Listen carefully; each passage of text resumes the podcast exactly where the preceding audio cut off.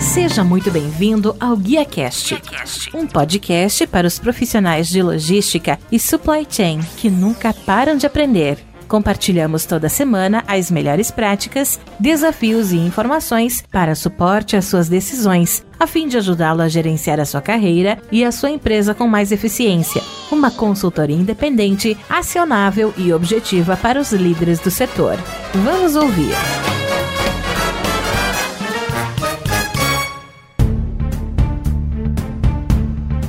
Olá, que tal? Tudo bem? Eu sou Rodilson Silva e recebemos hoje no Guia Cash Luiz Henrique Pereira Franzon, que é gerente de logística de varejo no grupo Boticário, empresa que reinventa o futuro da beleza em mais de 15 países. O Franzon tem mais de 10 anos de carreira trabalhando com gerenciamento de projetos estratégicos, gestão da cadeia de suprimentos e logística. É graduado em engenharia de telecomunicações pela Inatel, MBA executivo em gerência de projetos pela FGV, mestrado em gestão de projetos pela George Washington University, MBA inteligência e gestão de varejo 4.0 pela ESPM, certificado pela Micromaster do MIT em gerenciamento da cadeia de suprimentos e certificação APIX CEPIM Certified in Production and Inventory Management. Franzon, seja muito bem-vindo ao GuiaCast. Muito obrigado por abrir espaço na sua agenda e me ajudar a fazer mais um episódio. Oi, Rodilson. Eu que agradeço o convite e a oportunidade de participar.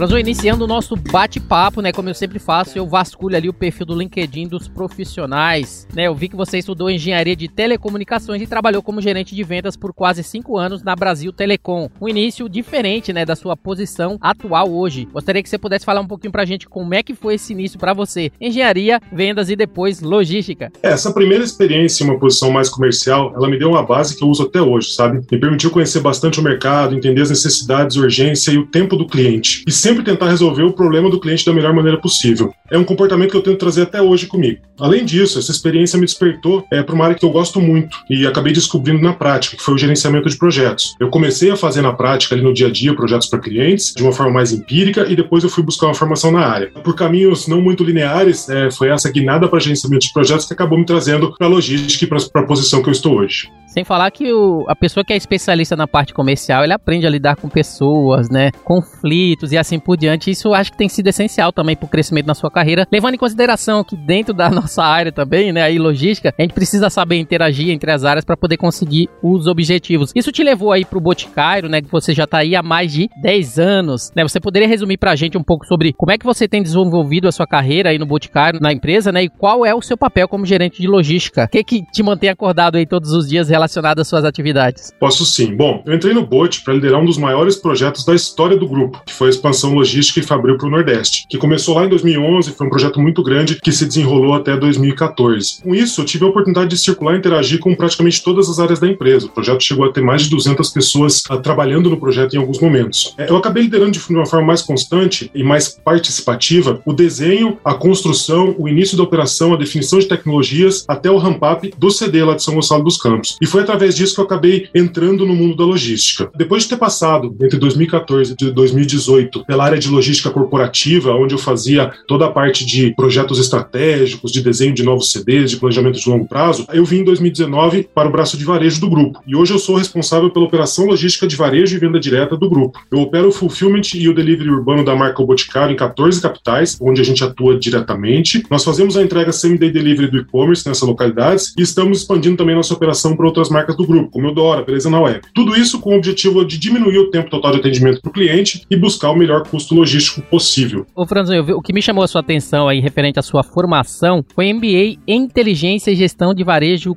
4.0. Tem tudo a ver com o tema que vamos falar daqui a pouquinho, levando em consideração que é a sua posição atual, ou seja, você procurou se preparar também para essa posição em atuação, né, ao varejo, né, que o Brasil ele precisa. Você poderia definir pra gente o que que seria esse varejo 4.0 e como é que essa preparação tem te ajudado a desenvolver a sua posição atual na empresa? Sim, sem dúvida. Bom, isso tem a ver com uma, um movimento que eu sempre fiz de conforme eu vou fazendo movimentos de carreira, eu tento fazer alguma formação acadêmica para complementar uh, o meu conhecimento. E quando eu vim em 2019 para o braço de varejo do grupo, para a área de varejo, de logística de varejo, eu achei que seria interessante eu, eu entrar e estudar um pouco mais sobre varejo, né? E encontrei esse, esse MBA da SPM. E basicamente, o que é o varejo 4.0, né? O varejo 4.0 tem tudo a ver com o que eu faço hoje, que é como a gente faz para eliminar barreiras e atritos para o cliente final. O foco desse curso foi bastante grande em estratégias de omnicanalidade, em e-commerce, em como integrar canais. E hoje, como operador de última milha do grupo, esse curso me trouxe bastante bagagem, conhecimento para que eu possa pensar em estratégias novas para melhorar a operação no dia a dia, mas também colaborar com a empresa sugerindo e trazendo, discutindo novas estratégias para o canal e-commerce e para o canal de varejo como um todo.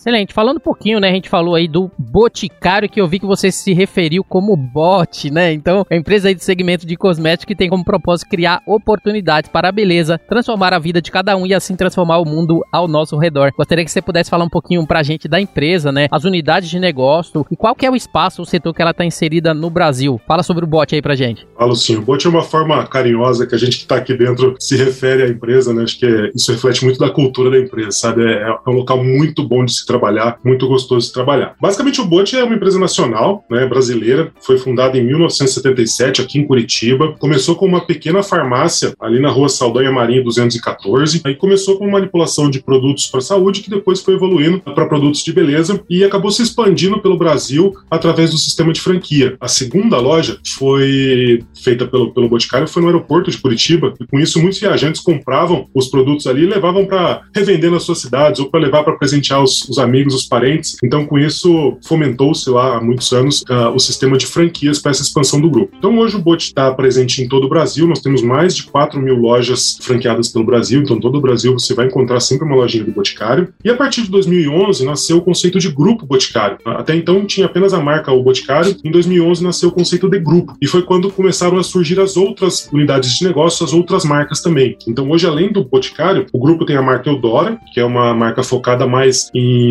venda direta, atendimento porta a porta, aquela venda por catálogo. A, a marca Candice Berenice, que é uma, é uma marca especialista em maquiagem, maquiagens mais descontraídas. Temos o The Beauty Box, que é uma, uma rede de lojas uh, de produtos multimarcas, que também faz parte do grupo. Recentemente, o grupo adquiriu a Vult, então também é uma marca mais focada em maquiagens, e com uma presença é, muito forte em canais que são os canais não proprietários. Então, são canais em vendas em locais como farmácias, lojas multimarcas de terceiros. Isso trouxe uma capilaridade bastante grande para o grupo. Uh, temos a Multib, que é uma distribuidora de produtos importados, então hoje é, temos algumas marcas que também são do grupo, apesar de não ser muito divulgada, que é a Australian Gold, uh, marcas como Nux, marcas como Lee Stafford, então são marcas importadas que são distribuídas para a gente. E a última aquisição do grupo foi a plataforma Beleza na Web, que hoje faz parte do grupo como nosso grande operador de e-commerce. Ah, em resumo, ah, hoje além dessa presença na web, a gente tem 4 mil lojas espalhadas pelo país entre próprias e franqueadas e temos presença em mais de 40 pontos de venda com as marcas parceiras e através de distribuidores. Excelente, agora a gente conheceu um pouquinho aí sobre o Franzon, um pouquinho sobre as atividades e principalmente sobre o grupo Boticário. Franzon, entrando agora no nosso tema, né, que tem tudo a ver com a sua posição atual, os desafios e importância da logística de última milha no ecossistema de distribuição de produtos de beleza. Né? A gente sabe que devido à pandemia, essa demanda de delivery ela se manteve alta, o que fez com que muitas empresas do segmento tivessem um aumento inesperado no quadro de funcionários. Você poderia falar pra gente eh, se aconteceu com vocês, o que, que vocês fizeram nesse período para cobrir esse gap gerado pelo aumento da demanda? Sim, aconteceu sim, Rodilson. Bom, é, como todos estão vivendo aí desde o ano passado, né, de uma hora para outra as lojas fecharam e aí o delivery foi quem teve que suprir toda a demanda, né? Então nosso volume realmente cresceu de uma forma muito acelerada de um dia para o outro. A primeira coisa que a gente fez foi buscar, na verdade, a eficiência nos processos. Por quê? Tava num momento de incerteza. Então ninguém sabia por quanto tempo essa demanda alta iria continuar. Então não fazia sentido é, a gente sair fazendo contratações no primeiro momento. Então realmente fomos buscar eficiência nos processos. A gente aproveitou o espaço das lojas fechadas e a gente aproveitou para fazer a separação nas lojas por um tempo para a gente poder revisar todo o nosso layout de picking e armazenagem ah, na área de logística, no nossos hubs logísticos, sempre buscando otimizar a movimentação dos nossos colaboradores e, por consequência, aumentar a produtividade deles. Né? Uma coisa que a pandemia fez foi realmente é, acelerar a automatização de alguns processos, de alguns indicadores. Então, a gente tinha algumas coisas planejadas e essa pandemia nos ajudou a acelerar uh, esses planejamentos. E como a alta demanda acabou se mantendo, ela se mantém alta até hoje, uh, essas melhorias de processo, essas revisões de layout, nos permitiu aumentar o quadro só em 20%. Então, tivemos aí o privilégio de fazer contratações né, mesmo nesse momento de pandemia. Então, entre agosto e setembro do ano passado, nós aumentamos o quadro em 20%, apesar de ter tido um aumento médio de 70% na nossa demanda eh, de separação. Excelente. E devido a essa necessidade de distanciamento social, que sabemos aí que perdura até hoje, principalmente de maneira obrigatória agora, como é que foi feita a administração desses funcionários, né, esses 20%, né, que você falou que teve de aumento, né? E é interessante notar, né, que a gente vê que muitas empresas contratou funcionários e assim por diante, mas devido a determinado momento,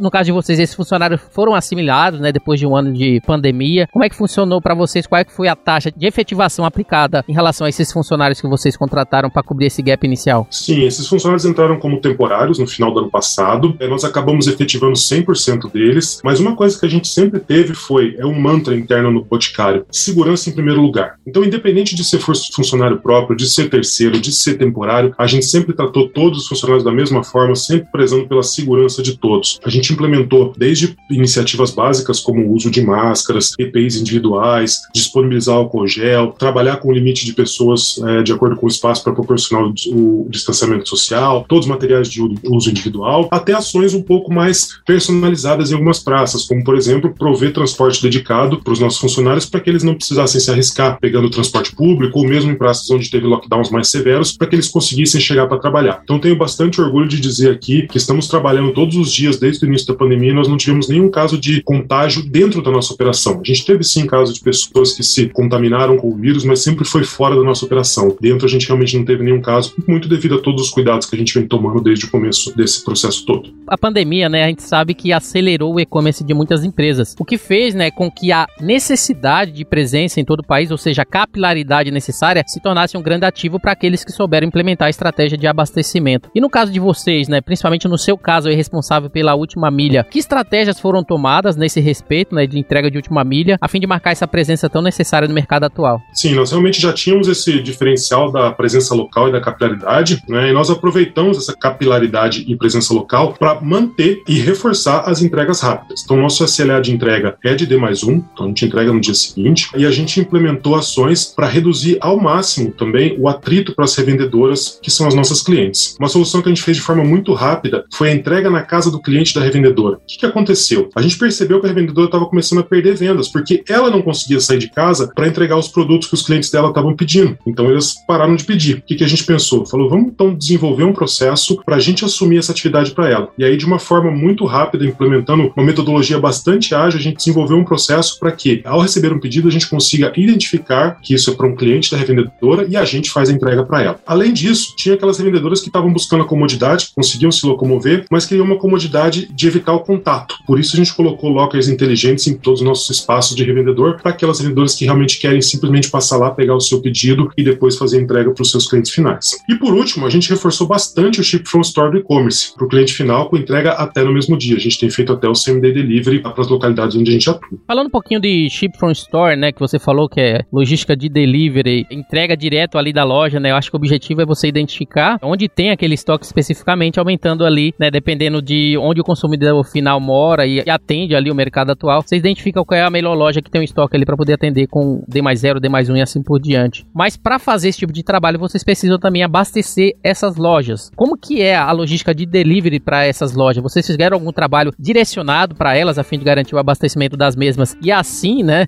ficar dentro dessa estratégia de última milha que vocês tomaram? Sim, a gente fez. Acho que essa foi mais uma daquelas iniciativas que foram aceleradas pela pandemia, né? As lojas começaram a atender também de forma remota, via WhatsApp, via Omnichat, e aí o nosso papel enquanto logística de última milha foi fazer toda a gestão de transporte e entrega para os pedidos feitos por esses canais, canais de Omnichat, além, é claro, de manter as lojas abastecidas, então fazer aquele equilíbrio entre os estoques de loja e de venda direta. Além disso, uma coisa que a gente percebeu foi uma potencialização no venda em company. Então, algumas empresas que estavam com suas operações funcionando queriam dar um mimo para o funcionário, queriam fazer alguma coisa diferenciada numa data. A gente teve casos no Dia das Mães, a gente teve casos no Natal, e aí a nossa logística também operacionalizou todo esse venda em company, que é operacionado pela loja, mas que se trata de grandes volumes, e aí a equipe da logística foi responsável por realmente operacionalizar e fazer essas vendas em companies acontecer. Ô Franzão, a gente falou aí de Ship from Store, falou de lockers, entrega na casa do cliente ou da revendedora, falamos de logística de delivery para as lojas, omnichat, etc. Nesse momento aí de aceleração do e-commerce, principalmente voltado para a última milha, que está sob sua responsabilidade. E depois de tantas implementações estratégicas e aplicabilidade de tantos recursos, eu acho que existe a necessidade de você rastrear essas entregas a fim de garantir o nível de serviço esperado pelo cliente. Você falou que atende em D mais um, mas eu gostaria de saber, dentro desse D mais um, como é que foi feito esse rastreamento em face de diversas inovações implementadas pela equipe de varejo do grupo Boticário? Então, essa foi mais uma vez a gente olhando para a revendedora e buscando trazer uma comodidade e reduzir um atrito para ela. Até então, como funcionava? Ela tinha essa expectativa de receber no D mais um e ela era apenas informada quando o pedido era faturado, mas ela não sabia exatamente que hora que o pedido ia chegar na casa dela. Hoje, quando o pedido entra em rota, essa revendedora já é avisada, ela pode se programar para receber esse pedido, ela pode avisar o seu cliente final, se for o caso da entrega na casa do cliente final, e ela pode até reagendar com a gente se isso for necessário. A gente conseguiu implementar esse tipo de rastreio com a contratação de um sistema, o sistema da iTrack, e hoje a gente monitora isso em tempo real com uma Control Tower, onde a gente tem equipes multidisciplinares ali, tanto de logística quanto da comercial, para fazer essa gestão, esse rastreamento e essa garantia de entrega dos nossos pedidos. Equipes trabalhando juntas para que a gente consiga atender a nossa revendedora. Excelente. O Franzão, falando um pouquinho da iTrack, né? Eu já entrevistei, inclusive, aqui a galera da iTrack, pessoal falando um pouquinho sobre as ferramentas que eles trazem para o mercado. Gostaria que você pudesse falar para a gente, uma vez que eles fazem esse rastreamento em tempo real, o que, que levou vocês a escolher a iTrack para esse projeto?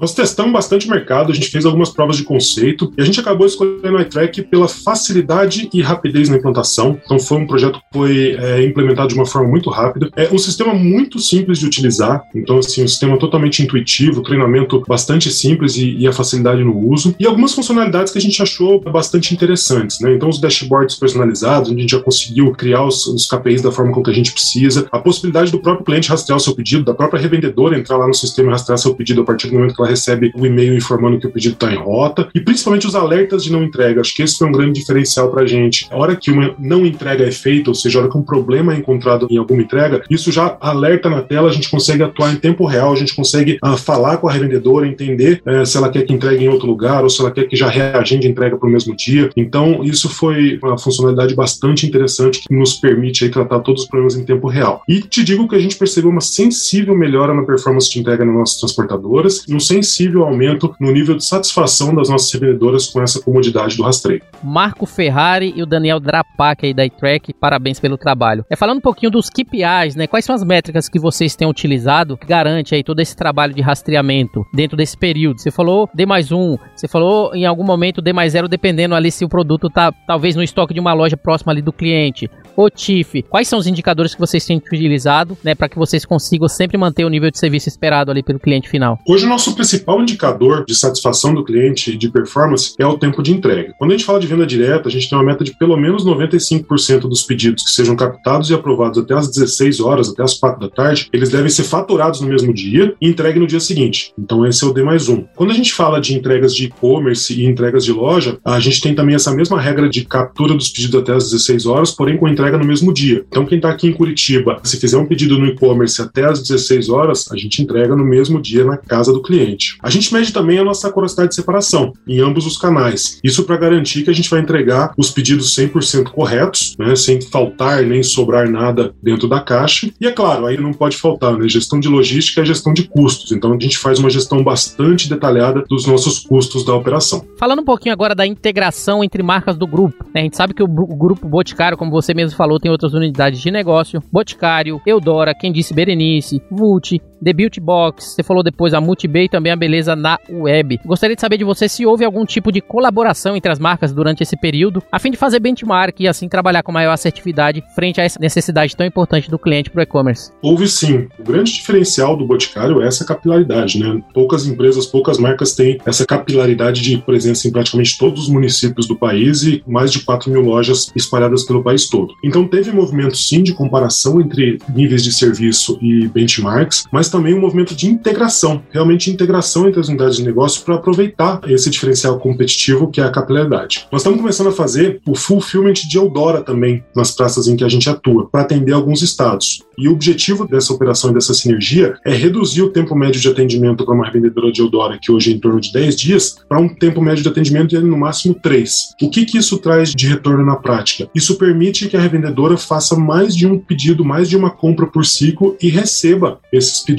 dentro do mesmo ciclo. O que a gente está fazendo também, deve acontecer ainda nesse primeiro semestre, é começando a operar beleza na web com o objetivo daí de melhorar o lead time para o cliente final. E aí estamos olhando para estados do Nordeste, onde o atendimento é um pouco mais demorado hoje, pois os produtos saem de São Paulo. Como nós temos presença no Nordeste, nós vamos criar hubs de fulfillment lá nas praças onde a gente atua, para que a gente consiga reduzir um tempo de entrega do e-commerce que varia em até 15 dias para algo em torno de 2, 3, 5 dias no máximo. Excelente. A gente falou aí de tantos recursos, né, que vocês trouxeram para o mercado associado à última milha, frente a essa necessidade, né, que houve no mercado das empresas se reinventarem. E em relação à estrutura da equipe responsável pela implementação desses projetos, dessas melhorias no grupo Boticário, considerando, né, que elas contribuíram para os resultados obtidos, eu gostaria que você pudesse falar um pouquinho para a gente como é que está dividida essa infraestrutura de pessoal que está sob sua responsabilidade na área de gestão de varejo da empresa. Hoje a gente tem em cada uma das capitais que a gente atua um centro de distribuição urbano, né, um hub de fulfillment naquela localidade, onde a gente recebe os produtos a partir dos CDs grandes do grupo, armazena os produtos e ali é onde a gente recebe os pedidos para que a gente faça toda a parte de picking, faturamento e entrega. Isso é o que nos dá essa velocidade de conseguir atender no mesmo dia ou no dia seguinte. Basicamente, nessas localidades, em cada uma dessas capitais, a gente tem um líder local, que é o responsável, que é o dono da praça, que ali é a pessoa que vai fazer toda a gestão do nosso centro de fulfillment, vai fazer o abastecimento das lojas, vai fazer a gestão da logística dos espaços do revendedor e que vai ser o cara que conhece o mercado local ali, fazer toda a relação com as nossas transportadoras. Eles têm o objetivo de garantir o running business ali da operação. Nós também temos gerentes regionais. Então temos dois gerentes regionais, um deles para atuar na região norte e nordeste, o outro para atuar na região sul-sudeste, que basicamente são aquelas pessoas que atuam de uma forma um pouco mais tática, que estão ali planejando o médio prazo, que seria um exemplo disso. Agora nós estamos chegando perto de uma das principais datas para o Boticário, que é o Dia das Mães. Então a gente já tem que começar desde fevereiro a planejar o Dia das Mães, que vai acontecer só em maio. Então essa é a função dos gerentes regionais, pensar tamanho de equipe, processos que precisam ser melhorados, capacidade de armazenagem. E por último, a gente tem uma equipe de analistas e especialistas que atuam na parte mais estratégica. Essas pessoas são aquelas que planejam as nossas ações de longo prazo e que lideram os projetos de mudança para tirar essas ideias do papel. Ótimo. E diante de tantas inovações, né, que apareceram aí durante a pandemia, a gente sabe, né, que o que não muda é a necessidade emocional das pessoas da equipe em lidar com essas mudanças, com essas incertezas. Como é que vocês têm conseguido desenvolver as habilidades do time a fim de dar conta, né, dessas incertezas que o mercado de trabalho apresenta, principalmente considerando essa necessidade de gestão de maneira remota? Como é que vocês têm trabalhado isso? Principalmente porque hoje você não tem o corpo a corpo, né? Você não tem o olho no olho ali efetivamente. Você tem que fazer isso de maneira remota. Como é que vocês têm trabalhado com a equipe nesse formato? É, a gestão remota já é um desafio por si só, né? Num momento de incertezas como que a gente está vivendo, ele passa a ser um desafio muito maior. O que, que a gente tem buscado? A gente tem buscado ações para manter a motivação e o engajamento da equipe. E aí vou trazer algumas ações aqui. Então, basicamente, a primeira delas, como eu falei lá no começo, o cuidado e a preocupação com a segurança de todos. Esse é o nosso mantra. A gente em nenhum momento vai colocar o faturamento acima da saúde das pessoas. Isso ficou muito claro não só com o discurso, mas com as ações que a gente tomou na ponta para proteger os nossos funcionários. Segundo ponto, a gente teve um trabalho bastante grande de mostrar para os nossos colaboradores a importância do trabalho deles, a importância para a empresa, a importância para eles, a importância para a comunidade, a importância para as nossas revendedoras e nossos clientes do quanto a logística estava trabalhando ali e era a única forma da gente atender os nossos clientes. E até uma coisa que foi muito importante foi a gente ter aumentado o quadro, onde eles perceberam na prática que a gente estava valorizando também eles, valorizando as pessoas que estavam ali, aí o seu trabalho. A gente tem feito trabalhos para reconhecer as pequenas vitórias, então a gente tem algumas competições internas, onde a gente foca muito em produtividade, a gente tem as celebrações a cada recorde de produtividade, recorde de pedido que a gente tem por dia, então a gente tem feito bastante celebração com essa equipe que está trabalhando desde sempre. E aí a principal ação foi manter a comunicação, mesmo à distância, fluindo da forma mais frequente possível. Então as pessoas, nesse momento de medo, de tensão, elas precisam estar informadas daquilo que está acontecendo, elas precisam estar alinhadas com as decisões que a empresa está tomando, elas precisam entender os porquês das coisas estarem sendo feitas. Então a gente é, reforçou muito a frequência de comunicação e mudou o meio de comunicação. Então, com a tecnologia, a gente agora tem lives, a gente tem encontros por Zoom, a gente tem encontros por Teams, a gente desenvolveu até uma cultura de encontros remotos na equipe operacional, que não era uma coisa muito frequente, mas conseguimos desenvolver isso. E, sendo bem honesto, eu confesso que eu viajei bastante durante a pandemia, como a operação não parou, eu tentei também estar bastante próximo, dentro do possível, das nossas equipes. Então, o máximo que foi possível estar presente, eu estive presente, os regionais estiveram presentes, para mostrar que a gente também está engajado em fazer acontecer o trabalho da equipe.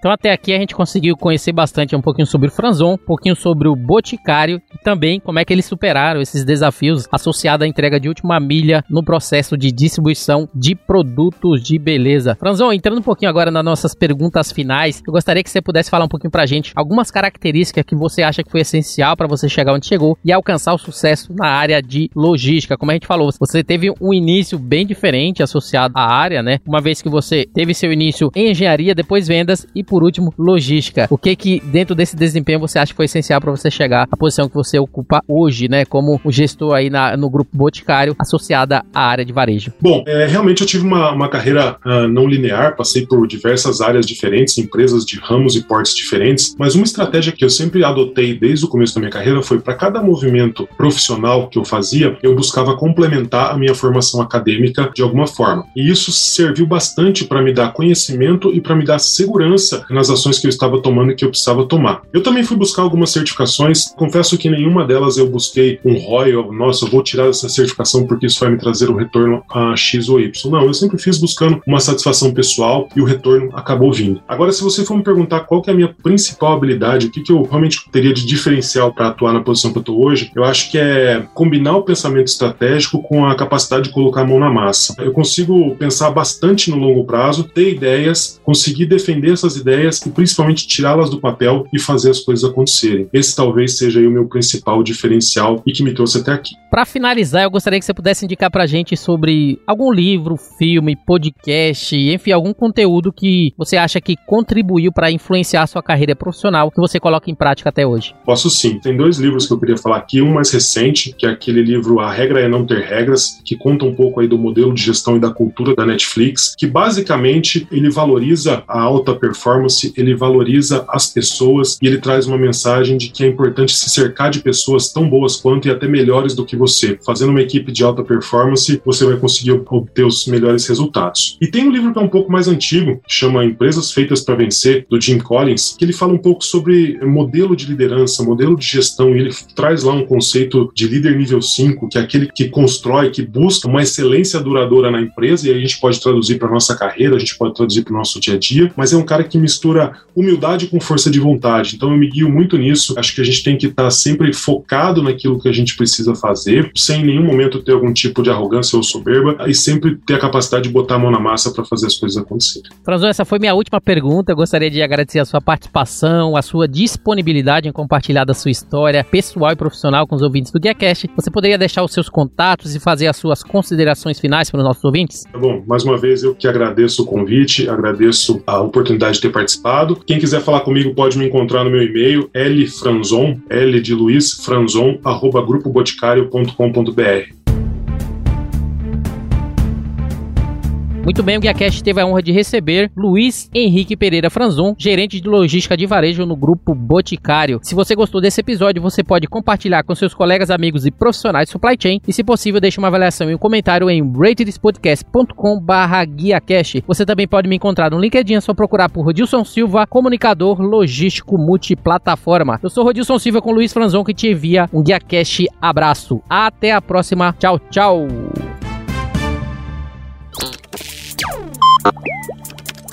Equalabi